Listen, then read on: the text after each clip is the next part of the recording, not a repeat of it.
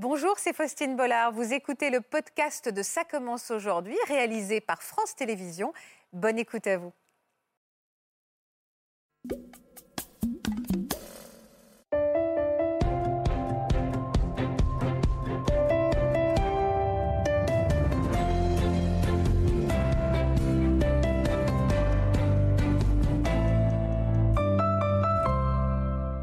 Bonjour à tous et merci d'être fidèles au rendez-vous et merci d'être toujours aussi nombreux à nous suivre en ce moment. On se, retrouve pour cette dernière émission de la semaine. On est en direct, comme tous les vendredis. Vous avez l'habitude d'entendre sur ce plateau des histoires qui sortent de l'ordinaire. Les deux témoignages que nous allons écouter euh, maintenant sont des témoignages extraordinaires au sens propre du terme. Sylvie et Baya sont des survivantes et parfois même les seules survivantes d'un terrible drame. Elles ont survécu à un crash d'avion ou à un accident de car meurtrier. Après la sidération, la douleur, le déni parfois aussi, vient la reconstruction. Mais les cicatrices, même invisibles, restent et derrière les sourires retrouvés se cache parfois ce qu'on appelle le syndrome du survivant. Vous savez, cette culpabilité dont il est difficile de se défaire. Pourquoi suis-je en vie et pourquoi eux ne le sont plus? C'est avec beaucoup de courage et de dignité qu'elles ont accepté de revenir sur cette épreuve. On va tout de suite euh, faire connaissance avec elles. Bonjour à toutes les deux. Bonjour, Sylvie, bonjour. Baya. Merci infiniment d'avoir accepté euh, de revenir euh, sur vos histoires. Vous avez été au centre toutes les deux de faits divers qui ont profondément marqué les Français. je sais qu'ils ont très envie de savoir comment vous allez et comment vous vous êtes reconstruite depuis ces, tragédies que vous avez vécues. Merci pour votre confiance. Je sais que vous êtes ému, sensible. Évidemment, je vais prendre soin de vous. Faites-moi confiance. Je vais prendre soin de vous avec Florian Ferreri, qui est psychiatre, qui nous accompagne et qui va vous accompagner au mieux aujourd'hui aussi. Bonjour Florian. Bonjour. Et vous aussi, vous pouvez prendre soin de nos invités puisque vous pouvez nous écrire. Le hashtag c'est CCA sur les réseaux sociaux, sur Facebook, sur Instagram. Si vous voulez poser euh, vos questions à nos invités, juste les encourager, juste, euh, on va dire, les entourer de toute votre bienveillance et votre tendresse. Surtout, n'hésitez pas. Voilà, Sylvie, le drame que vous allez nous raconter, vous l'avez traversé alors que vous n'étiez qu'une adolescente. Tout le monde s'en souvient de ce drame, l'accident routier le plus meurtrier de France, l'accident de car de Beaune qui avait bouleversé euh, tout notre pays. Vous aviez quel âge à l'époque, Sylvie? J'avais 15 ans. J'étais une adolescente. Pourquoi vous avez accepté aujourd'hui de nous reparler de cette histoire? Vous, vous en avez jamais parlé en fait en public? Non, jamais. Euh, j'ai fait abstraction de cet accident pendant des années. J'ai voulu euh, m'isoler pour éviter de souffrir et, montrer aux autres que bon, je faisais partie de cet accident. Maintenant, avec le temps, avec euh, en parlant avec d'autres personnes et, ma famille, je me dis que maintenant il faut avancer et, j'ai reconstruit ma vie avec mon mari, mes enfants. Vos quatre enfants. Et aujourd'hui, c'est un peu. Cette émission s'appelle Ça commence aujourd'hui. C'est une manière aussi de. Voilà, de clore peut-être ce chapitre de votre vie. Oui, ça fait partie euh, de mon avancée euh, pour aller mieux.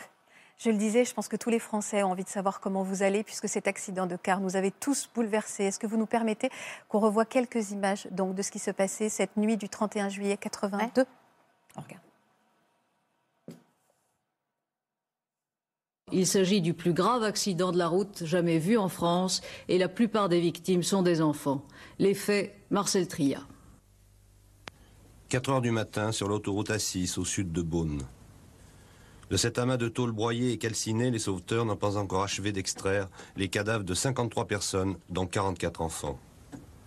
Deux heures plus tôt, deux autocars d'une entreprise de transport de Saint-Jean-de-Maurienne roulent l'un derrière l'autre, dans le sens Paris-Province. À bord, une centaine d'enfants de 6 à 15 ans. Ils viennent pour la plupart de Crépy-en-Valois. Trois autocars et sept voitures se sont enchevêtrés ici avant de prendre feu en quelques secondes. Tout à coup, c'est la tragédie.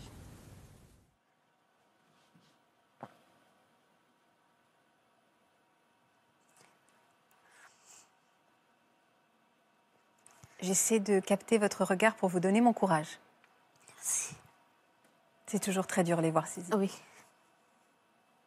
Est-ce que je peux me permettre de vous demander, parce qu'on va infiniment penser à vos proches aujourd'hui, qui se trouvait dans ce car avec vous, Sylvie? Alors, mes deux frères, ma sœur, j'avais mes, cousins du côté de ma mère, donc mes deux, mes deux cousines et mon cousin. Et du côté de mon père, j'avais aussi euh, un cousin et deux cousines. Nous sommes partis à 12 de ma famille et je suis revenue toute seule. Allez. Merci. Et on pense évidemment à eux tous. Oui, Je sais que c'est important. du fait de venir, c'est montrer que on pense toujours à eux, que ce soit eux ou les autres escapés, les autres enfants qui sont décédés, et ainsi que les- les autres escapés, comme moi, qui ont subi ça. Pourquoi vous étiez tous réunis dans ce bus Vous alliez où Alors, on partait en vacances. C'était au moment de départ euh, fin juillet. Du chassé-croisé Et voilà, c'était un chassé croisé et euh, on était tous des enfants de quartier où on partait tous en vacances. À cette époque-là, les colonies se faisaient et euh, on partait tous ensemble et euh, on se connaissait. Donc bon, on n'avait pas de quoi avoir peur. C'était joyeux. C'était joyeux. On était, on était tous contents de partir. On sortait, de on venait de finir l'année de l'école, euh, donc partait en vacances. Voilà, on était tous contents. Et Vous partiez de, de, vous partiez de Crépy-en-Valois, dans l'Oise? Oui, c'était la première année où un départ se faisait de Crépy, puisque nous étions nombreux à partir en vacances. Avant, on partait de, de Creil et on allait directement en Haute-Savoie. Là, il y avait eu un départ à Crépy parce qu'il y avait beaucoup d'enfants. Donc on partait de Crépy jusqu'à la Haute-Savoie. Donc l'ambiance était joyeuse, on partait sans les parents Oui, et c'était sympa. c'était sympa, c'était la fête. Mais malheureusement, l'accident est arrivé. Vous vous souvenez euh, déjà comment vous étiez répartis? Vous étiez avec toute votre famille? Oui. Parce qu'il y avait deux, il y avait deux cars, c'est Il y avait deux quarts. Le premier quart était des enfants de Creil. D'accord. Donc le quart était plein. Mhm. Et l'autre partie, euh, quelques enfants de Crépy ont été mis dans le premier quart parce qu'il n'y avait plus de place dans le deuxième. Les listes étaient faites, donc les, les moniteurs nous appelaient euh, un par un et on montait dans le bus. euh, donc voilà. Et, Vous vous souvenez si vous étiez à l'avant du car, à l'arrière alors j'étais placée à l'avant avec mes frères et sœurs, ce qu'ils nous appelaient par ordre alphabétique, hein, comme dans tout- toute liste. Et on, on est monté et ayant quitté Crépy, euh, les- j'étais placée avec des petits. Ah, d'accord. Alors, petits et grands, on- il y a eu euh, un moment où euh, et ma sœur pleurait et voulait être avec sa copine, donc je l'ai laissée avec sa copine. Et moi, je me suis retrouvée au fond du car. Pourquoi vous, vous marquez un temps quand vous me dites je l'ai laissé avec sa copine? Parce que ça vous hante le fait que vous y... Ah oui. Oui, ça c'est une chose que je que j'ai du mal parce que j'aurais dû rester avec elle. Ah, le j'aurais dû, c'est une question, c'est une phrase qui doit vous hanter, hein, ça. Ouais. hein. Le j'aurais dû. Mais vous n'auriez rien dû puisqu'elle voulait rester avec sa Oui, mais bon. On peut pas refaire les choses, j'entends. Le démarrage, le, le- le voyage a commencé bien? Oui, très bien. euh, on, on a pris la route, tout le monde était content. On a eu un moment de pause pour que tout le monde aille aux toilettes, manger, voilà, comme tout transport. Et euh, la nuit est arrivée, les enfants, on dormait à moitié. Au moment du choc de l'accident, on dormait. Donc on ne s'est pas vraiment rendu compte de ce qui se passait. Vous avez entendu quelque chose? Qu'est-ce qui vous a réveillé? C'est le choc qui vous a Oui, réveillé? le choc. Le choc, la fumée. Ouais. Et euh, l'instinct de vouloir sortir. On est sorti, mais que 15. Quelqu'un vous a agrippé ou finalement on, on en faut sortir ou finalement vous, il y a un côté un peu machinal, mécanique euh, Machinal, mécanique, on- je suis sortie. Par où vous êtes que derrière moi, allait avoir d'autres enfants qui allaient sortir. Parce que vous êtes sorti par l'arrière. L'arrière, oui, parce bus. que le, au moment du choc, on ne sait pas si c'est instinctivement le chauffeur de bus a ouvert les portes ou est-ce que c'est par le choc la porte s'est ouverte. On ne sait pas, on ne saura jamais. Euh, on a pu sortir par l'arrière. Donc, à l'arrière du deuxième quart sont sortis que 15 enfants. 15 enfants, dont vous. Oui, voilà, la dernière. Pourquoi pas les autres? Alors je pense qu'une partie dormait. C'est ce que je me dis et je préférerais penser ça. Euh, il dormait, l'asphyxie. Et euh, euh, peut-être, on ne sait pas. Parce que quand vous vous êtes retrouvés, vous dehors, avec cette quinzaine d'enfants, on vous prend en charge on- Enfin, remarque, non, il n'y a pas eu Bah, le temps. c'est la panique complète. Bien sûr. On court dans tous les sens parce qu'on veut savoir. euh, euh, et on ne peut pas s'approcher des bus parce que vraiment ils étaient en feu. Là, Ils étaient en feu, en fait. Oui, voilà. Et euh, la panique. Donc, on n'a pas eu le temps de réagir. Franchement, qu'est-ce qui s'était passé? Parce que dehors, vous avez peut-être pu voir ce qui se passait. Ah ben, un amas de tôles de, de, de voitures, euh, Ouais. euh, des cris de partout. euh. Donc il y a eu une collision entre les deux voilà, Une collision entre deux bus et au milieu des deux bus, il y avait une voiture. en sandwich. Voilà. Et Ce c'est elle qui a pris oui, feu? elle a pris feu en premier et c'est ce qui a euh, embrasé les deux cars rapidement. Est-ce que vous avez tout de suite réalisé ce qui était en train de se passer ou vous étiez complètement sonné quoi? Complètement perdu et sonné. Donc, vraiment dépassé. Est-ce que vous avez réalisé tout de suite que vos frères et sœurs n'étaient pas sortis? Oui. Oui, c'est c'est ce qui est plus terrible parce qu'on on se sent impuissant, incapable de faire quoi que ce soit, puisque bon, on ne nous laissait pas. Et tant mieux qu'on n'ait pu, pas pu euh, retourner dans le car parce que je pense qu'il y aurait eu plus de, de drames. Mais euh, là, c'est la- on dirait une douche froide. C'est voilà, on, on est incapable de, Bah de oui. réagir. On peut pas. Vous êtes sidérés, en fait. Voilà, ça, ça. Euh, C'est irréel presque. oui, voilà. On s'imagine jamais voir ce genre de choses et, et entendre ce genre de choses. Pourquoi entendre? C'est les cris.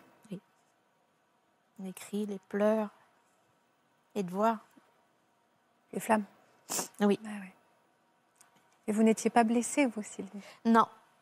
Aucun des, des 15 rescapés a été blessé, tant mieux pour nous. Et, euh, mais c'est justement les blessures qui ne se voient pas qui sont dures. Des blessures invisibles. Voilà. On le voit, hein Oui. presque, presque 40 ans plus tard, 38 ans? 38 ans plus 38 tard. ans. Vous êtes toujours comme si c'était hier. hein? Oui, pour moi, c'est comme si c'était hier. De toute façon, les images s'effaceront pas. C'est comme si euh, on nous avait tatoué sur la peau euh, ce genre de choses. Et, les, et, les, et les cris, les sons, euh, Mm. c'est encore très présent. On voit parce Oui. que vous nous en parlez de façon très vive encore. Les, les secours sont arrivés longtemps après, Sylvie? Alors, malheureusement, oui. Moi, nous, ça nous a paru bon, très long hein, et tout. Mais euh, pour eux, non.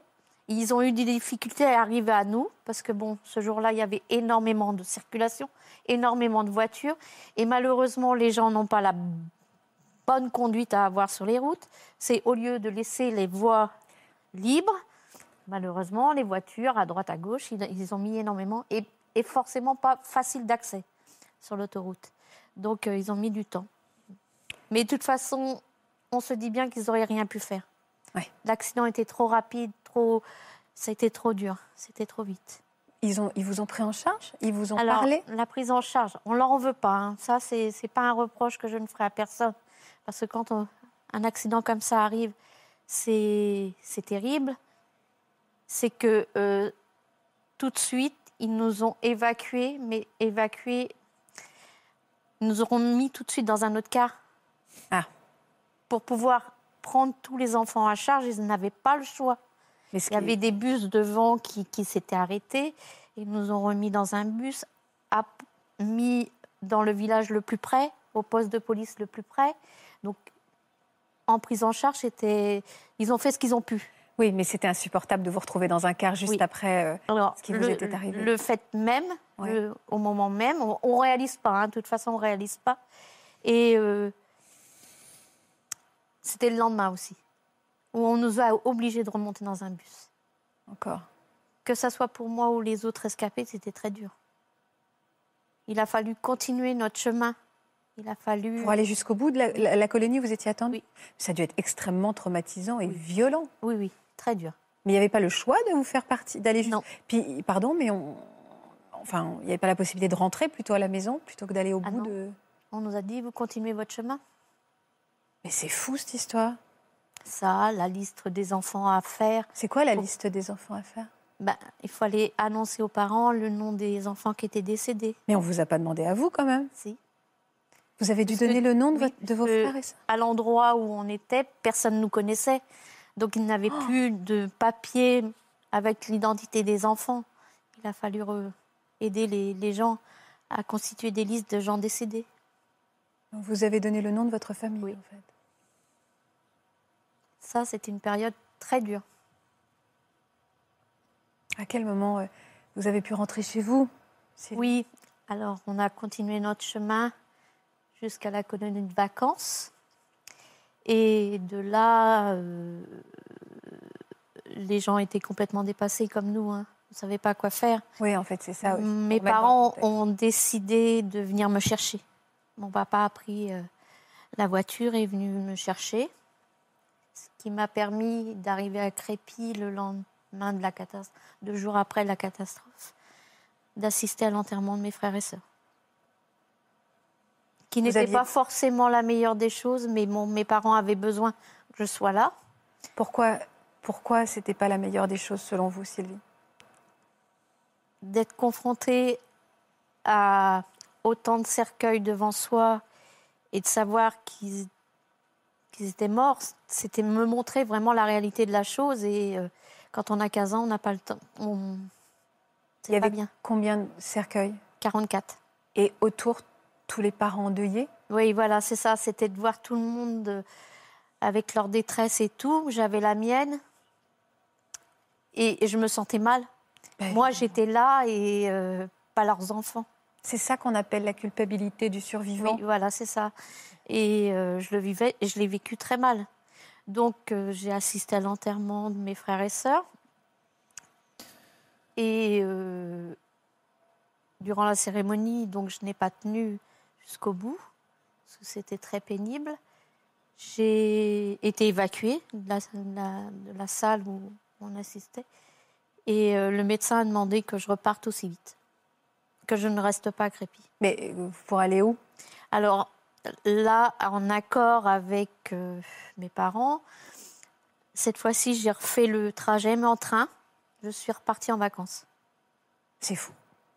Mais Avec- Ouais. c'était un bien pour moi pour ne pas assister à, à toute la médiatisation qu'il y a eu. sur Ouais, vous avez été protégée. et, et me libérer l'esprit de dire que, en fin de compte, me retrouver dans le cocon des, des 15 rescapés, qu'on soit tous ensemble et, et, et en fin de compte, essayer de surmonter ce qui venait de nous arriver tous ensemble. Est-ce que vos parents, c'est compliqué pour des parents parce qu'ils étaient dans le deuil le Oui. plus effroyable? J'imagine vos parents qui venaient de perdre euh, deux de leurs enfants, leur sœur, euh, enfin votre sœur, donc trois enfants. Est-ce qu'ils arrivaient, encore une fois, sans du tout les incriminer, à- enfin personne, mais à, à- à vous s'occuper de vous, de votre détresse absolue, de votre traumatisme et de leur chagrin? Parce qu'il y avait Alors- les deux à faire cohabiter, quoi. Alors pour eux, ça a été très dur. Bah, bien sûr. Ils ont euh, mis énormément de temps. Je pense qu'ils ne se rendraient pas compte que j'étais là. C'est pas un reproche. hein, Non, non, ils ne pouvaient pas. Euh, Ils ont eu du mal à remonter, et encore même maintenant, hein, il y a encore des parents qui ont du mal. Euh, et, et ils n'avaient même pas euh, la force Ouais. et, et- et le savoir comment faire. C'est surtout savoir comment faire. Mais il n'y avait pas de cellule de crise à Non, à cette époque-là, les cellules de crise n'étaient pas en place. C'est après. On- nous, on, a- on s'est débrouillé tout seul.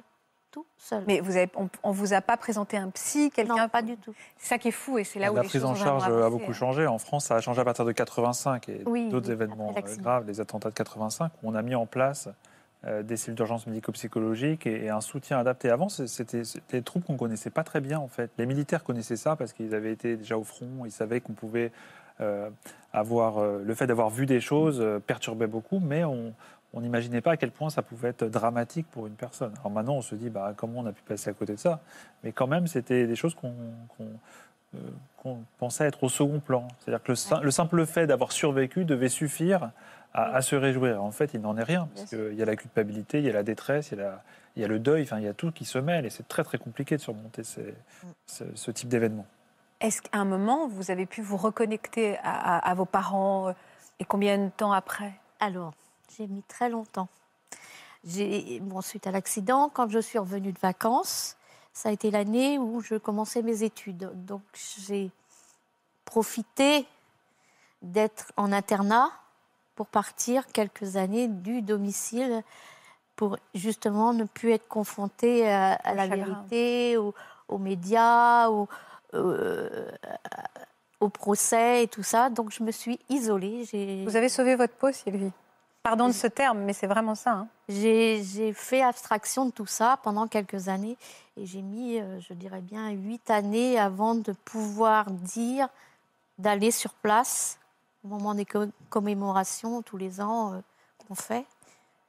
Je ne suis pas allée directement. Même au cimetière, pendant les, les quatre premières années, j'y suis pas allée. Et par rapport à, votre, à vos parents, à votre maman, à quel moment vous- elle a pu aussi euh, euh, comprendre votre chagrin? À quel moment vous avez pu reparler finalement? Alors, Vous reconnecter en famille? Avec ma maman et mon papa, j'ai mis euh, cinq bonnes années avant de pouvoir dire euh, on va commencer à avancer. Et Je suis là aussi. Oui, voilà. De dire je suis là et euh, je j'y suis pour rien d'avoir subi ça. J'y suis pour rien, c'est fou. Hein cette culpabilité du survivant, je voudrais qu'on en dise un mot, et qui amène même à cette réflexion que vous puissiez être responsable de ce qui est arrivé. C'est-à-dire que ça va encore plus loin de pourquoi eux, mais pas moi, mais peut-être moi, j'y suis pour rien non plus. C'est fou. La culpabilité, c'est la tendance à essayer de, refaire euh, le film sans cesse en se disant quels paramètres j'aurais pu modifier. Alors, euh, vous avez très bien parlé de la place que vous avez échangée, il y a sûrement d'autres choses auxquelles vous avez repensé. Et c'est l'idée que, euh, alors qu'on est totalement victime et qu'on n'a on rien maîtrise dans la situation, on estime qu'on a une part de responsabilité. Et, ça met très mal à l'aise. On peut être déprimé, irritable, agressif même avec son, avec son entourage.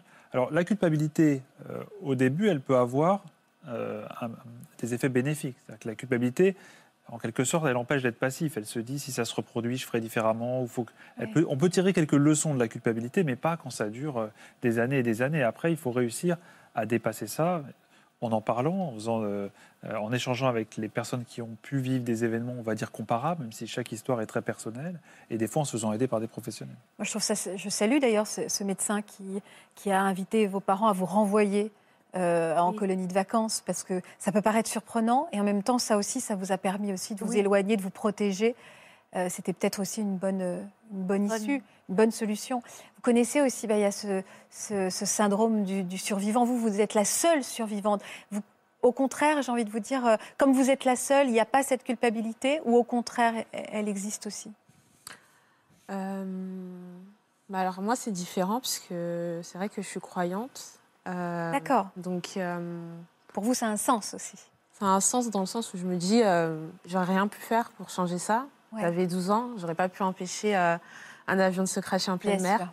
J'aurais pas pu porter des gens euh, avec moi. D'ailleurs, euh, je les voyais pas, donc j'aurais pas pu les porter avec moi pour euh, les empêcher de se noyer.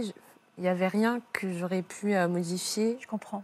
Donc c'est pour ça que j'ai pas ressenti en fait une grande euh, culpabilité. Culpabilité, bien sûr. Après, c'est vrai que bah, par rapport à ma mère, parfois je me disais, j'aurais préféré que ce soit elle qui reste en vie pour mes frères et sœurs, puisqu'ils ont encore besoin d'elle, Ouais. euh, contrairement à moi. Votre maman qui a péri dans l'accident. C'est ça.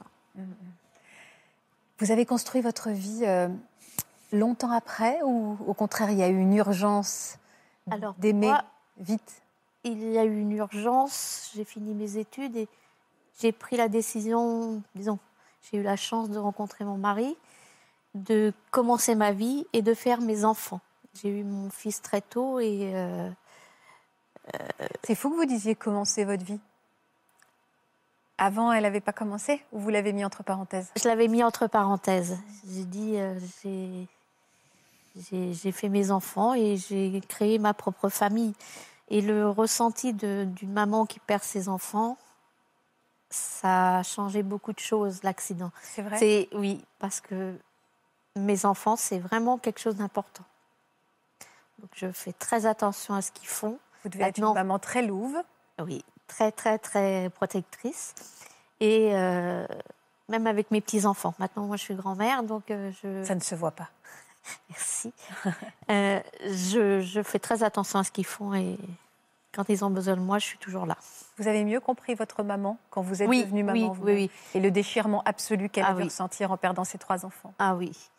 Que ce soit ma maman ou les autres mamans, parce qu'il n'y a pas que ma maman. hein. Il y a eu 19 familles concernées, Bien donc euh, c'était c'est très important. Et leur chagrin, je, les- je- je le ressens. C'est pour ça que j'ai énormément de mal d'aller vers eux. Je, je me sens mal quand je les vois. Je- je me dis, je suis là, pas leurs enfants, et, et c'est même encore dur maintenant. On a, on a énormément de messages. On me dit qu'on a beaucoup, beaucoup de messages qui arrivent. Tout, le monde se souvient de ce drame. Tout le monde est content de voir que vous êtes là, euh, pilier de votre famille avec vos quatre enfants. Est-ce que c'est difficile de dire, de parler, enfin pas de parler, mais quand on rencontre des nouvelles personnes dans sa vie, est-ce qu'on se dit à quel moment je vais leur dire que je suis une des survivantes de ce drame dont tout le monde se souvient? Est-ce qu'on le cache? Alors, Est-ce qu'on le dit vite parce que ça fait partie intégrante de qui vous êtes? Alors, les gens qui viennent chez moi, en général, les gens le savent. Parce que j'ai des photos de mes frères et sœurs partout, donc c'est normal, ça fait partie de ma vie. J'évite de le dire facilement. Je le garde quand même pour moi. Peut-être aujourd'hui vous dites je, je dis tout en fait, comme ça on ne me posera plus de questions. Je sais pas. je- Ouais.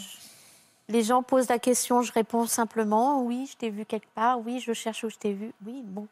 Ouais. Maintenant, euh, si, si les gens savent, bon, ils le savent. Moi, je veux que les gens apprennent à vivre, justement, à, à en parler de leur traumatisme. Nous, on n'a pas eu la chance d'être accompagnés. J'espère que maintenant, l'État veillera vraiment sur les gens qui, qui ont des, des grosses catastrophes comme nous. Et les, et les choses évidemment ont changé. Vous êtes revenu sur les lieux du drame huit ans après? Oui, huit ans après. Pourquoi huit ans? Vous étiez prêt J'étais prête à ce moment-là, mais pas avant. Qu'est-ce que vous avez ressenti en arrivant sur ces lieux du drame? C'est c'est des- c'était dur, très dur. Vous vous retrouvez devant une plaque avec autant de noms et l'âge des enfants, c'est très dur. C'est froid, c'est dur. Le Je me, procès, ouais, je me revoyais comme si euh, le jour de l'accident. le procès avait eu lieu? Oui, Est-ce qu'il vous a fait du bien? Personnellement non. Qui était sur le banc des accusés, Sylvie? Alors, le- sur le banc des accusés, nous avons eu euh, des gens de l'État, puisque bon, c'était, on partait avec la caisse d'allocation familiale, et nous avions euh, la société de bus qui était euh, mise en cause. Pour moi, ça m'a rien apporté. Ça vous a pas ramené votre fait Non. On aurait pu inculper Pierre-Paul Jacques. Pour moi, c'était la même chose. Oui, mais vous avez peut-être compris quand même que vous n'étiez pas coupable. Oui, voilà, ça. on- on- on- oui, là, on se rend compte que bon, on n'est pas responsable de ce qui est arrivé. Depuis tout à l'heure, à chaque fois, vous dites euh, nous les 15, nous les 15, vous formez un groupe entre vous, vous avez gardé un lien, les oui, 15 avec certains, survivants. Oui. oui. On se voit ben, une fois par an au moment des commémorations. Mhm. Et on- bon, une partie des, des 15 rescapés vit encore à Crépy. Ah oui. On, a, on est ancré dans. C'est, c'est, on est encore sur place, nous. C'est tatoué en vous. Hein. Et vos enfants, vous leur, euh, vous leur en avez parlé? Oui. Ils ont, je dirais pas, é- été élevés dans, dans, dans, dans ça, mais ils savent. Ils savent très bien, ils connaissent la- l'histoire et, et ils me soutiennent. Ils appréhendent de prendre des quarts? Alors non, parce que ma phobie, je ne l'ai pas transmise. J'ai veillé à ce qu'il n'en arrive jamais rien. Mais euh, on, en, on en a parlé, on en parle encore couramment. Euh, je veille oui, qu'il n'arrive rien du tout. Hmm. C'est tellement vivant encore en vous. Hein. Oui. Ça se ressent, hein, comme si c'était hier. On a beaucoup de messages qui nous arrivent parce que je crois que c'était aussi hier pour beaucoup d'entre vous qui nous regardaient. Raymond, Raymond pardon, et Monique nous écrit Nous sommes rescapés d'un grave accident de car qui a fait 43 morts en 2015. Il y a eu une collision entre notre car et un camion. Tout s'est embrasé à une vitesse folle. Nous avons perdu des proches ce jour-là. Nous ne nous connaissions pas tous les deux et peu après ce drame, ça a été le coup de foudre. Nous avons entamé une nouvelle vie, l'un auprès de l'autre. C'est joli. Des cadeaux cachés au cœur des drames. Le 7 juin 2012, nous sommes partis en voyage en République dominicaine. Le bus qui nous transportait a été percuté par un train. Il y a eu trois décès parmi les 28 personnes présentes. Nous nous en sommes sortis. Nous avons eu très peur, mais tout va bien pour nous aujourd'hui. Nous écrivent ces deux jeunes femmes magnifiques. Je fais partie des rares rescapés de la tragédie du 5-7, un incendie qui s'est euh, déclaré dans une boîte de nuit en 1970. 146 personnes y sont décédées, dont ma petite amie de l'époque et des amis. C'était il y a 50 ans. Et même si aujourd'hui je vais bien, le combat a été difficile. C'est ma passion pour la peinture qui m'a sauvée, nous écrit Pierre, que j'embrasse également. J'ai 19 ans, je suis une rescapée d'un accident de la route, nous écrit Gwendoline. J'étais avec mon grand-père et ma petite sœur dans la voiture, nous avons été sauvés, mon grand-père s'en est sorti, mais malheureusement il en garde des séquelles. Et moi, c'est psychologiquement que c'est compliqué. Est-ce qu'il y a un dernier message? Zaïda et Christophe, le 24 décembre 1994, l'avion dans lequel nous étions a été détourné. Nous avons été pris en otage pendant 54 heures et trois personnes ont été tuées sous nos yeux. Le GIGN nous a sauvés. Nous avons coécrit un livre pour raconter cette terrible expérience du fameux vol Alger-Marseille. Le traumatisme est toujours là. voilà, pour tous ces messages de personnes qui se reconnaissent évidemment dans votre témoignage et qui ont, et qui ont vécu euh, cette culpabilité aussi. Et on a énormément, évidemment, on ne peut pas tous les passer, mais de messages d'affection vraiment sur votre histoire en particulier, de tendresse, voilà, des gens qui manifestent euh, leur soutien exact, à ce que vous avez vécu. J'imagine que ce drame est, encore, enfin, hante tous les habitants de ce village de Crépy en Valois. Euh, la commémoration, 38 ans plus tard, on continue à y penser, dans ce village précisément, au-delà de Beaune? Alors, tous les ans, au 31 juillet, nous faisons un dépôt de fleurs, des fleurs au, au cimetière à Crépy, et nous avons énormément de monde qui nous soutiennent encore 38 ans après. Ce qui nous fait énormément de bien, et on s'aperçoit que pour les gens de Crépy, ça les a énormément marqués. Bien sûr. Vous habitez toujours là-bas? Oui. Vous avez l'impression euh, enfin, que vous êtes lié aussi à jamais à cette ville? Ah ouais, oui. Oui, c'est ça. Oui, c'est aussi pour ça que vous née, n'en éloignerez pas. Euh, J'ai eu cet, cet accident euh, par rapport à Crépy, mais je pense que je resterai encore longtemps à Crépy.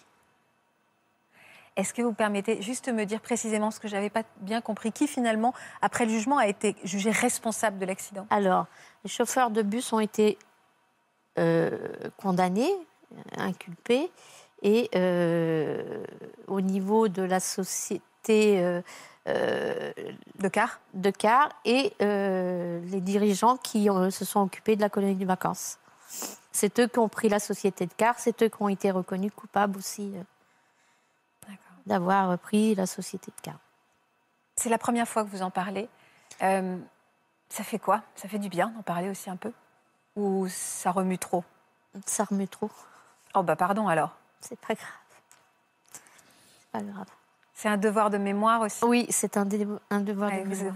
C'est important de continuer à les faire euh, vivre. C'est pas Florian qui veut intervenir parce qu'il veut dire non, non, parier- parler, c'est jamais trop, c'est ça? Je voulais dire parler, c'est difficile et c'est très éprouvant quand on sort d'une Oui. séance où on en a parlé, en psychothérapie ou même avec des amis, c'est pas une séance du coup. Euh, mais euh, ce qui est compliqué, c'est passer ce, ce moment-là où c'est éprouvant, ça peut quand même faire du bien parce que de se réexposer dans un environnement qui est serein permet euh, à l'avenir de le raconter avec un peu moins d'émotion. C'est-à-dire il ne s'agit pas d'oublier ce qui s'est passé, vous oublierez jamais, ça fait partie de votre histoire et ça vous a construit d'une certaine façon. Mais ne pas le revivre quand ça arrive, euh, quand vous en parlez, ça c'est important et c'est des choses qui arrivent à se mettre en place petit à petit. Et des fois, c'est même après 20, 30, 40 ans, après le- un événement que ça peut arriver. Parfois, quand on raconte on histoire- une histoire, on se la raconte aussi et on met une petite distance un peu, c'est ça hein Bah, ça. on essaye de, de mettre de la distance, mais euh, quand on a des liens très liés avec les victimes, c'est plus difficile. Je vous trouve très forte, très courageuse. Vous m'épatez. Vraiment. On écoute Baya maintenant? Oui, va me dire oui, ça y est, moi c'est tranquille un peu. Baya, votre visage euh, nous est évidemment familier, puisqu'en juin 2009, la, France le découvrait, votre visage de cette toute jeune fille de 12 ans à à l'époque, euh, la seule survivante, vous étiez la seule euh, survivante pardon, de ce terrible crash d'avion qui a fait 152 morts. Vous étiez donc une toute jeune adolescente et aujourd'hui vous en avez le double et on va découvrir donc la, la, la femme que vous êtes devenue. Vous avez baissé les yeux quand on vous a mis cette photo Non, ça va? Non, ça va. C'est pas compliqué de la revoir? Euh, non, parce que euh, je l'ai vue de nombreuses fois. Ouais. Et euh, donc, je me suis habituée à, à la voir. J'ai pris du temps à revoir les images, Oui. mais avec le temps, c'est plus simple maintenant. Vous avez un sourire franc, Mm. à l'image de votre cœur. Aujourd'hui, vous êtes bien? Oui, Vous allez bien? Oui je vais bien. Aujourd'hui, je me suis remise euh, de tout ça. Et euh, c'est pour ça que euh, j'arrive à être là aujourd'hui aussi et à raconter mon histoire. Pourquoi c'est important de la raconter, votre histoire, Baya? Parce que je sais qu'elle peut motiver beaucoup de personnes, qu'elle est symbole aussi d'espoir pour des gens qui peuvent vivre des épreuves dans leur vie. Le fait de se dire qu'une petite fille de 12 ans qui a survécu à un crash aérien, qui a perdu sa mère, qui est la seule survivante, a réussi à, à aller de l'avant, à s'accrocher à la vie. Euh, si elle, elle a pu le faire, bah, peut-être que moi aussi, euh, je peux le faire. incroyable de vouloir envoyer ce message à travers c'est votre histoire qui est complètement folle. On va la raconter. Je voudrais qu'on regarde d'abord ces quelques images donc de ce jour où votre vie euh, a basculé. Avec des moyens de fortune, les secours comoriens se préparent à rejoindre la zone du crash. Un bateau pneumatique hors d'âge, quelques hommes à son bord mais au large une mer démontée. Plus tôt dans la matinée, un pilote d'une compagnie locale avait pu survoler la zone de l'accident. En s'écartant vers les côtes africaines, à 20 nautiques, environ 40 km, j'ai retrouvé une trace euh, d'hydrocarbures et une deuxième trace euh, de plusieurs débris. Ce soir, les familles se pressent devant l'aéroport de Moroni dans l'espoir que leur proche ait survécu. Mais pour l'heure, seule une adolescente de 14 ans a été retrouvée en vie. Une course contre la montre s'engage et la France y participe. Elle a envoyé deux bâtiments de la marine et un avion militaire avec 6 tonnes de matériel et des secouristes. Vous êtes resté combien de temps dans l'eau et vous avant que les secours arrivent à vous? Euh, Une dizaine d'heures euh, environ, accroché euh, à un débris d'avion dans une mer vraiment très déchaînée. Je me prenais des vagues énormes et ça a 10 heures. C'est fou. Mais quand on me dit 10 heures, je réalise pas parce que pour moi, ça a duré une éternité. Ah bah c'est une éternité en même temps, 10 heures, c'est fou. C'est fou d'avoir survécu. Vous avez pensé à quoi pendant ces 10 heures? Alors, euh, en fait, ce qui est un peu étrange, et euh, parfois je me trouve ridicule de raconter ça. Non. C'est que euh, quand il y a eu l'accident, il s'est déroulé la nuit. J'étais parfaitement consciente qu'il y a eu un accident, qu'on bah, était tous dans l'eau, puisque j'entendais des femmes crier. Mais je me suis assoupie en fait sur le débris d'avion. Et quand je me suis réveillée, il n'y avait plus personne en fait autour de moi. J'entendais plus rien. Et j'étais euh, persuadée que tout le monde était arrivé et que j'étais la seule à être tombée euh, de cet avion. Donc euh, ma mère, elle avait été de nature très protectrice. Elle voulait pas que je sorte n'importe où. Donc je me disais, mais la connaissant, elle doit être en train de retourner toutes les autorités, crier sur tout le monde pour qu'on retrouve sa petite fille. Et c'est ce qui m'a permis de tenir, en fait. Par amour pour votre maman, pour la rassurer Exactement. au bout du voyage. Oui.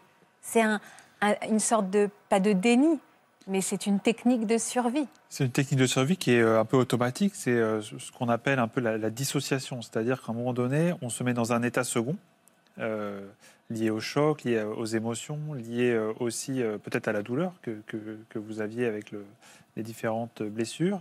Et puis, à un moment donné, on divague un peu entre le rêve et la réalité. on perd cette notion de, des fois de danger, de menace, et on est capable comme ça, de façon incroyable, de résister aux aléas euh, terribles, quoi. Euh, une mer déchaînée et puis tout le reste. Mm. Euh, quand vous dites ça m'a paru long, oui, 10 heures c'est long, mais vous voulez dire que ça vous a paru presque une semaine entière sur ce... Oui, je ne voyais pas la fin. Je me disais, mais on va jamais me retrouver, c'est pas possible. Sans vous décourager Sans me décourager. Si, il y a eu des moments quand même où je me suis dit, bah, je vais lâcher parce que de toute façon, bah, on va pas te retrouver là. Mais après, ben, je repensais toujours à ma mère et je ne pouvais pas, pour elle, en fait, euh, je me devais de rester accrochée. Comment elle s'appelait, votre maman? Aziza. Aziza? Oui. je pense très fort à elle aussi, parce que c'est elle qui vous a sauvé, en fait. Oui. En fait, c'est votre amour pour elle qui vous a sauvé. Euh, qu'est-ce que vous faisiez dans cet avion? Vous allez où? Vous alliez où, pardon, avec votre maman? Alors, euh, mes deux parents, ils sont originaires du coup des Comores. Ouais. Et euh, on allait, euh, on se rendait avec ma mère euh, aux Comores pour un mariage de mon grand-père maternel. D'accord. Donc moi j'étais hyper contente parce que j'étais partie la première fois j'avais deux ans donc j'avais très très peu de souvenirs. Vous habitiez à côté de Paris? Oui, j'habite en, oui, j'habite en région parisienne. Donc on a pris un avion à Paris pour aller aux Comores. C'était un vol direct? Non, on a fait, on a pris un premier avion de Paris à Sanaa au Yémen. Oui. Et puis on a changé euh, de Sanaa à Moroni, du coup, pour prendre un plus petit avion. D'accord. Qu'est-ce que vous avez ressenti quand vous êtes entré dans cet avion? Alors, euh, il y avait une odeur de toilette, des mouches. Donc euh, je sentais qu'on n'était plus du tout dans le même avion qu'on avait pris en premier. Il n'était pas rassurant, quoi Il n'était pas du tout rassurant, mais après, le vol, en fait, s'est bien déroulé, mis à part ça je sais que l'odeur avait choqué bah, les autres femmes, euh, mmh. les autres passagers. Mais euh, après, en soi, le vol, c'est. vous avez peur en avion? Vous aviez peur en avion? Non, j'avais pas peur. Mais ce jour-là, j'avais euh, une boule au ventre. Tout le long qui m'accompagnait depuis la veille. Et je me disais, mais pourquoi je suis stressée comme ça? Mais je mettais ça sur bah, bah, parce que c'est nouveau, tu vas retourner aux Comores, ça faisait longtemps, tu vas prendre l'avion depuis longtemps. Enfin, je m'imaginais pas. Et il y avait peut-être quelque chose de l'ordre de l'intuition. Euh, L'accident a eu lieu à quelle heure? À Alors, peu près Au milieu de la nuit? Au milieu de la nuit, oui. Vous dormiez? Tout le long du voyage, j'ai pas dormi, euh, justement euh, dû à cette boule au ventre. Mais euh, les autres passagers dormaient, par contre, en fait, au moment, enfin, au moment, durant le second vol. Puis on nous a annoncé en fait qu'on allait atterrir. Donc euh, tout le monde s'est réveillé pour attacher ses ceintures, euh, se redresser. Donc c'était vraiment au moment de l'atterrissage, c'était au bout du vol. exactement. Donc vous vous êtes tous mis en position d'atterrir. Et là, qu'est-ce qui s'est passé, Baya? Donc moi, je sens des euh, turbulences qui n'étaient pas présentes euh, lors du premier atterrissage à Sana. Donc c'est vrai que ça m'a un peu étonnée. Et je, reta- je re- je regarde autour de moi et personne réagit. Donc euh, je me dis que peut-être quand on atterrit aux Comores, il y a des petites zones de turbulence. Peut-être que c'est normal. Bien. Donc euh, j'y prête pas plus attention que ça. Et là, j'ai un, un- un trou noir, en fait. Et je me réveille dans l'eau, dans l'océan, euh, au milieu de la nuit. J'ai pas euh, d'image de l'accident en lui-même, en fait. C'est fou. hein. Vous ne savez pas si vous êtes, euh, enfin, vous vous êtes abîmé en mer Mm. au moment de l'atterrissage, c'est ça Oui. Donc trou noir et vous vous réveillez, vous savez pas combien de temps après. Non. Et vous êtes dans l'eau, pas sur le débris d'avion. Non, je suis dans l'eau, Et là, il fait nuit noire, nuit noire. dans une mer extrêmement agitée. Euh, à ce moment-là, je, je, je me souviens pas qu'elle était agitée. J'ai pas, j'ai Ouais. pas prêté attention en fait à l'état de l'eau, euh, de la mer à ce moment-là. J'ai juste euh, vu en fait trois débris en face de moi. J'ai pris euh, le plus gros en me disant que je vais peut-être pouvoir euh, monter dessus. Parce que bah, j'ai été euh, très rationnelle en me disant mais je vais pas tenir si je souhaite nager. Ah À un oui. moment, je vais être fatiguée, je vais me noyer. Donc je me suis dit bah, je prends le débris pour tenir le plus longtemps possible. Mais je pouvais pas monter dessus, donc je me suis juste agrippée à lui. Et en même temps, je prends conscience qu'il y a des femmes qui appellent à l'aide Ouais. au loin, qui crient énormément. Et donc, je me mets à appeler euh, aussi à, à l'aide euh, à ce moment-là. C'est terrible, vous n'étiez pas finalement la seule survivante au débarrage. Il y avait d'autres personnes qui avaient survécu euh, Oui. et qui étaient dans l'eau. Ce débris dont vous me parlez, c'est celui sur lequel vous allez vous accrocher pendant 10 heures? C'est ça. Je vous imaginais au-dessus. Enfin, euh, vous aviez pu monter sur ce débris, mais non, vous êtes accroché à un débris. Je suis accrochée à un débris. Donc vous êtes resté dans l'eau. Oui. Gelé. Mais j'en avais pas conscience. Je sentais pas les douleurs, je je sentais rien. Je savais que j'étais blessée parce que j'ai touché mon visage. J'ai vu que mon- il y avait un de mon œil qui était gonflé. J'avais euh, euh, au niveau de mon pied, ma peau apparaissait étrange. Donc euh, je savais que je devais avoir certaines blessures, mais j'avais aucune douleur. Donc pas froid Non. dans cette eau glacée. C'est impressionnant en plus l'eau noire euh, la nuit.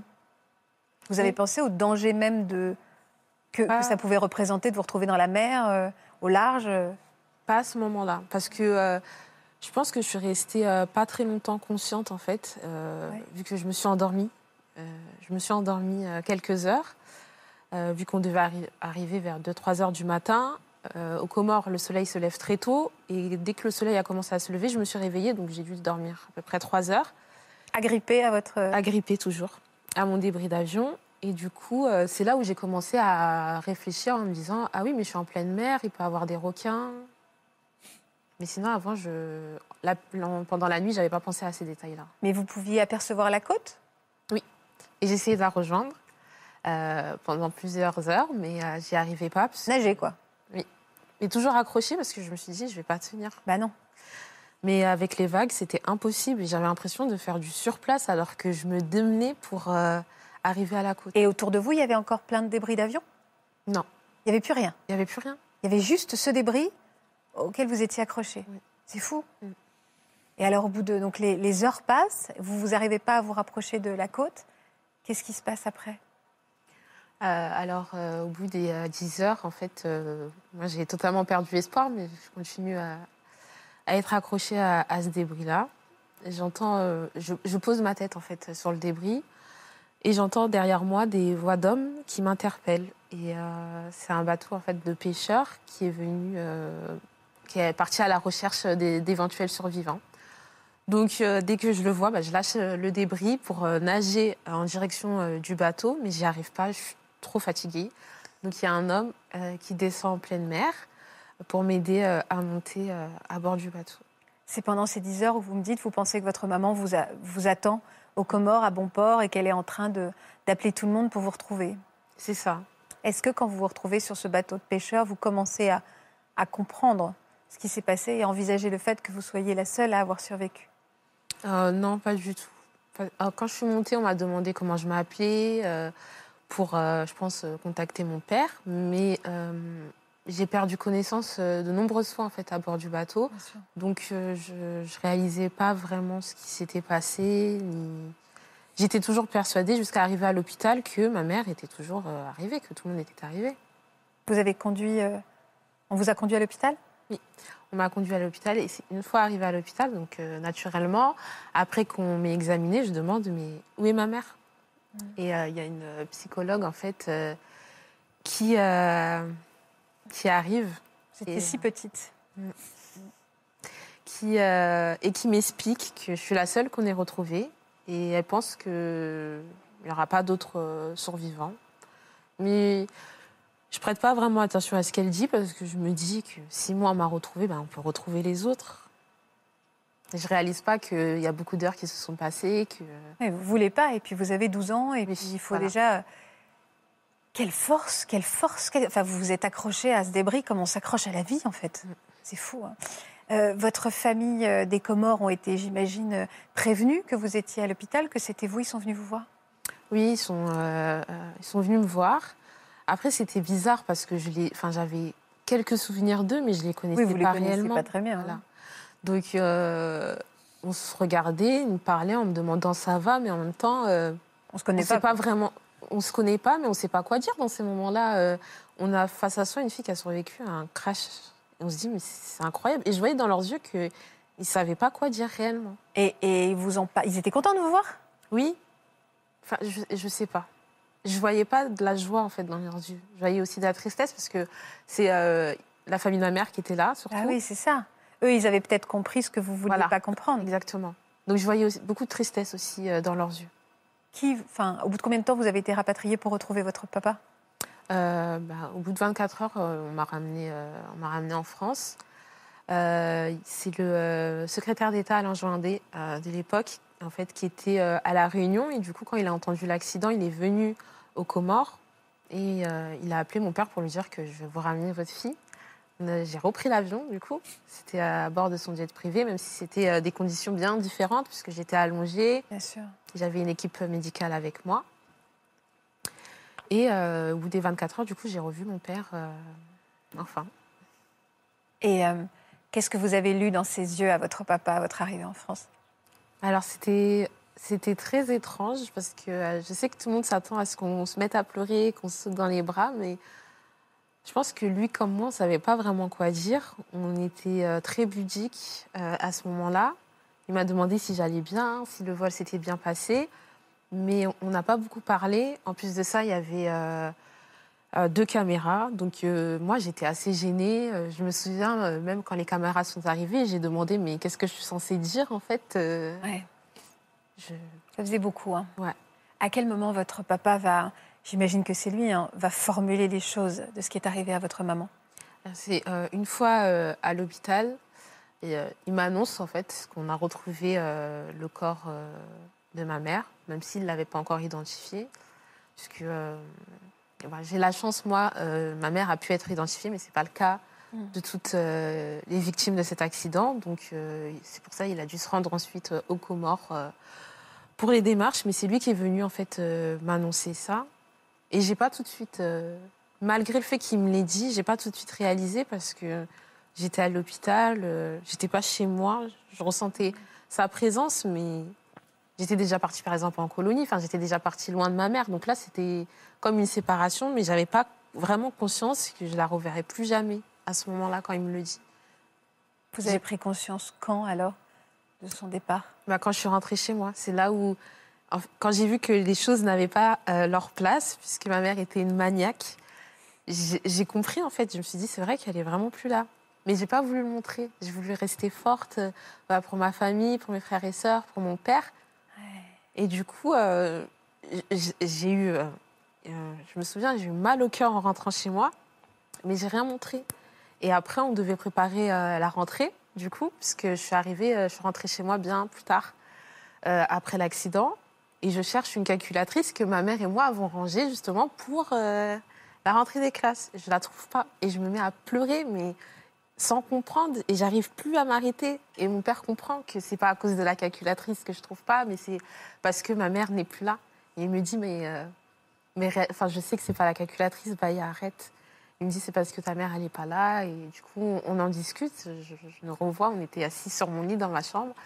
Et on discute tous les deux. Et il me dit, je sais que ça va pas être facile. Donc il me le dit, ça va pas être facile, mais euh, moi, je serai toujours là. Ça vous bouleverse, Sylvie. hein? C'est le cœur de maman qui est bouleversé là. Bah, évidemment. Ce que je trouve très fort dans ce que vous nous dites, Baya aussi, c'est que je, n'avais pas le droit d'être triste. C'est-à-dire que vous, survivante de ce truc incroyable, vous êtes restée 10 heures dans l'eau à 12 ans, agrippée, vous êtes, enfin, c'est fou. Vous êtes condamnée à être forte. Oui. Puisque vous avez survécu à ça, pourquoi allez-vous vous plaindre même des choses quotidiennes de la vie? C'est-à-dire que cette étiquette d'héroïne et de survivante, elle a dû être lourde à porter pour vous, non? Euh, au début, oui. Au début, oui. Ouais. Euh, parce que euh, je pensais. Et euh, au début, je pensais pas forcément aux familles, je pensais pas euh, aux victimes, je pensais surtout à ma famille parce que ma famille aussi, euh, du coup, euh, on a perdu quelqu'un. Bien sûr. Et bah, enfin, j'avais pas envie de les rendre tristes.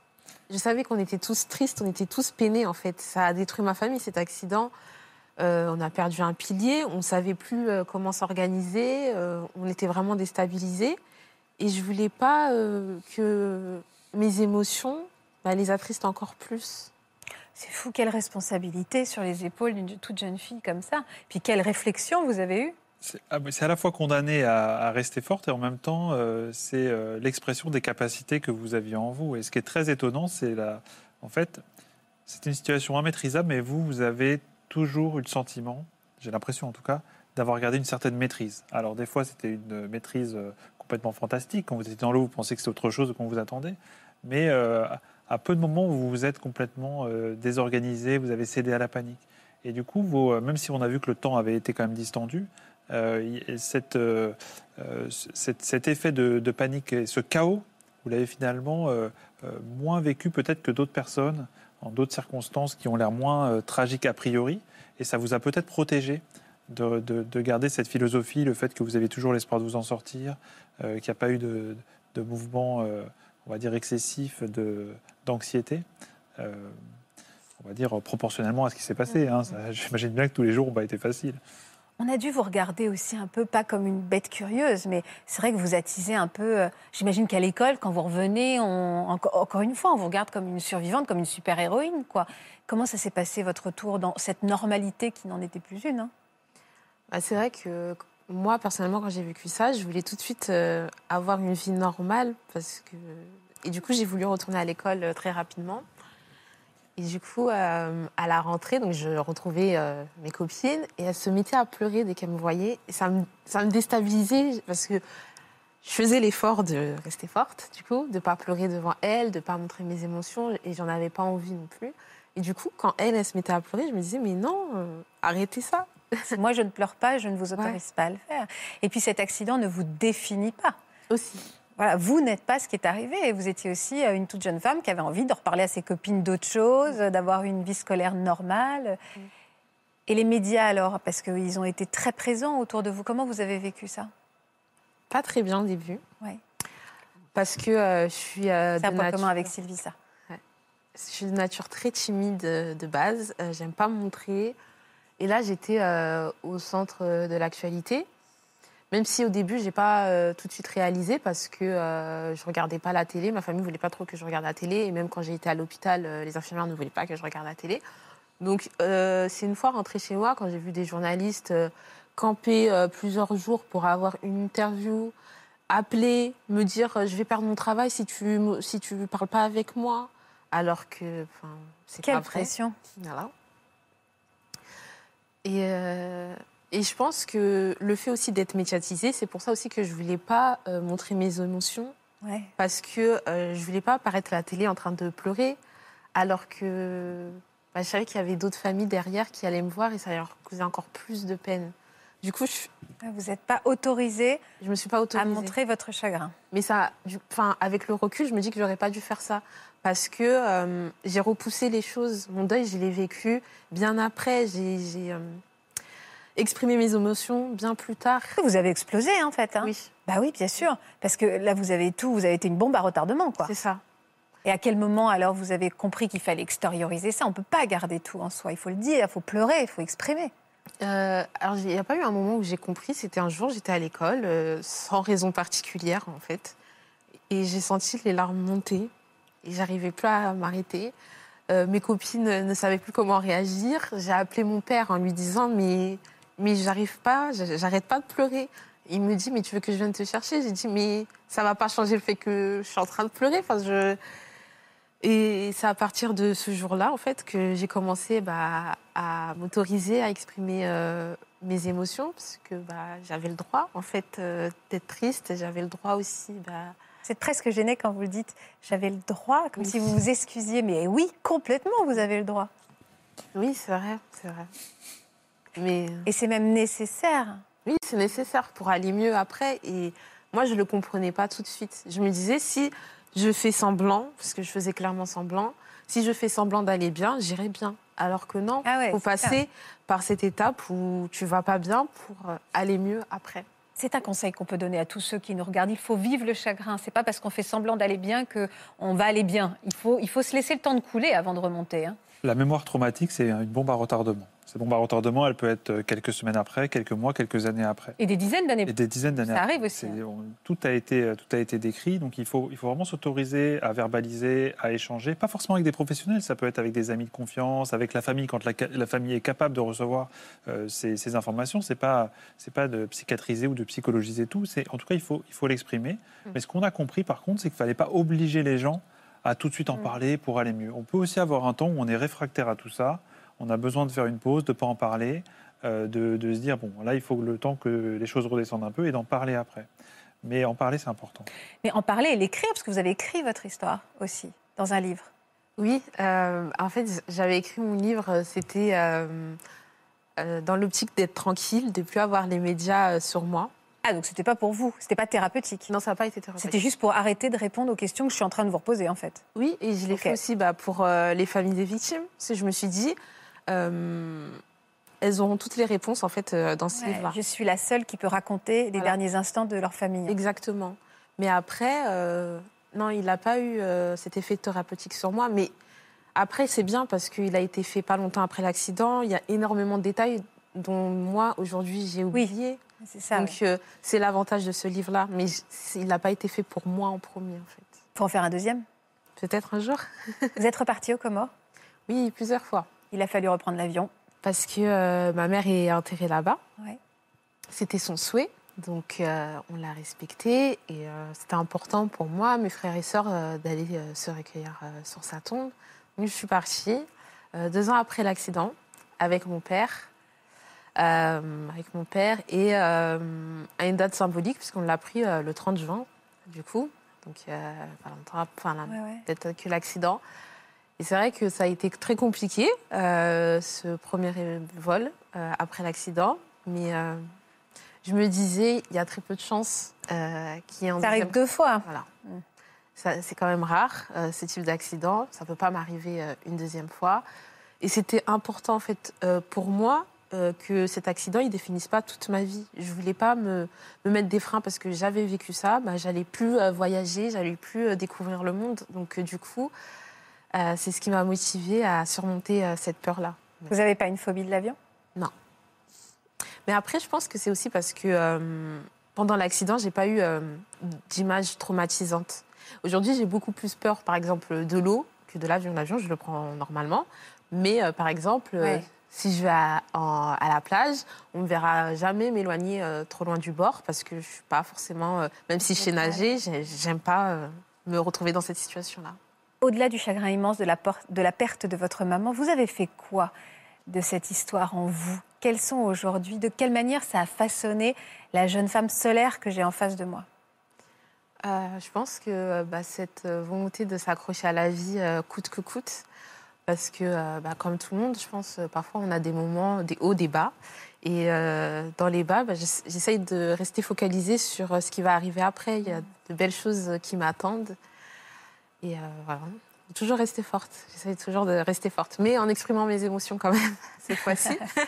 Toujours, Mais- toujours rester forte, mais en exprimant ses Voilà. émotions. Ça, c'est un vrai message que vous envoyez à ceux qui nous regardent. Mm.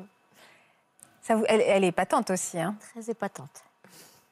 Très forte. Merci. Quel rôle votre papa a joué dans votre construction, Baya? Euh, sans lui, bah, je ne serais pas là ici. Parce que euh, ça a été très compliqué hein, pour lui, parce que euh, ma mère gérait tout. Et ma mère gérait tout. Honnêtement, c'était euh, le genre de mère qui... Qui gérait tout. Voilà, Qui était le pilier de la- du foyer aussi. exactement. Et mon père s'est retrouvé euh, tout seul du jour au À lendemain. être papa et maman. Du coup, il a dû gérer les enfants, il a dû gérer la maison, il a dû gérer en plus le deuil de sa femme, qui n'a pas été évident. Et je sais que lui, il a eu beaucoup plus de mal euh, que moi, par exemple, à s'en remettre euh, de cet accident-là. Mais il m'a quand même euh, beaucoup soutenue. Il m'a pas laissée, parce que je sais que quand je me suis autorisée, du coup, à exprimer ces, ces émotions, je m'enfermais beaucoup sur moi-même. Je restais très seule. Je voulais pas beaucoup parler aux gens, même si je pleurais, mais je voulais pas. j'avais besoin d'être seule. Mm. Et euh, pour lui, c'était pas. Enfin, il fallait quand même que j'en parle. Donc, euh, il m'a tiré à bout de bras pour que je me, je me relève de tout ça. Et sans lui, bah, je ne serais pas moi aujourd'hui. Et je pourrais pas venir parler de mon histoire euh, ici. Il est dingue votre sourire, Baya. Je me le dis depuis tout à l'heure, il est fou ce sourire. Je voudrais qu'on regarde justement une petite surprise pour vous qui va peut-être prolonger ce sourire encore plus. Bonjour le public, euh, bonjour tout le monde, bonjour Baya. Baya, je te dis, je suis fier avec toi et ne t'inquiète pas. Je sais que c'est pas un moment très facile, mais essaie de surmonter tout ça. Une chose est certaine, que je t'aime beaucoup. Bisous, bisous ma chérie. On montre les émotions. Oui. Vous faites quoi comme métier aujourd'hui? Euh, alors, je travaille dans le financement d'immobilier d'entreprise. D'accord. Voilà. Un mot, Florian, sur la femme euh, si forte qu'elle est devenue aujourd'hui. Alors, euh, peut-être que vous auriez été aussi forte sans cet accident, mais en tout cas, ce que vous avez réussi à faire, c'est que cet accident ne vous brise pas. Et vous avez réussi, alors que cet événement a, a tout en lui pour vous tirer vers l'arrière, vers le passé, vers, vers la nostalgie, vous avez réussi à aller de l'avant et à monter votre propre vie, à donner du sens à certaines choses qui n'en avaient pas. Mm. Et ça, c'est quelque chose euh, de très précieux qui vous a sorti d'affaire et qui va, bien sûr, euh, accompagner euh, vos réussites futures. Je vous trouve merveilleuses toutes les deux, de résilience, d'intelligence de cœur, d'expression des émotions, même quand tout n'est évidemment pas digéré, et ça ne sera peut-être jamais. Vous avez une justesse d'analyse, une intelligence de cœur. Je suis très saisie par le fait que vous n'ayez eu de cesse de penser aux familles des autres victimes. Quand on, a le droit d'être égoïste, et vous ne l'avez jamais été finalement, vous n'avez de cesse de protéger les autres, même ceux que vous ne connaissiez pas. C'est une vraie leçon euh, d'espoir et vraiment, encore une fois, de, Intelligence de cœur que vous nous avez donnée aujourd'hui. Merci beaucoup pour votre confiance. Je sais que c'est pas évident, je vous ai fait beaucoup pleurer, Sylvie. Vous allez être fatiguée ce soir. Merci beaucoup en tout cas. On arrive à la fin de cette émission, mais je tenais vraiment à conclure euh, aujourd'hui cette heure qu'on a passée ensemble en ayant une pensée affectueuse pour Fabi. Fabi, c'était l'une de nos courageuses invitées qui s'est éteinte la nuit dernière après avoir combattu son cancer jusqu'au bout. On n'oubliera pas son sourire, sa joie de vivre, ses chansons. On pense infiniment à elle et on pense infiniment à sa famille. Merci pour tout, Fabi, et pour ces moments partagés. Merci également à vous pour tous ces moments partagés. Et je me permets de vous dire qu'on va se retrouver la semaine prochaine avec une, semaine spéciale consacrée à la justice, encore une fois extrêmement forte en émotion. Je me permets également de vous remercier car vous êtes extrêmement fidèles à cette émission. En ces temps troublés, vous nous faites confiance et c'est un honneur pour nous. On vous embrasse très fort. Merci de votre confiance, de votre fidélité. Passez un doux week-end à lundi.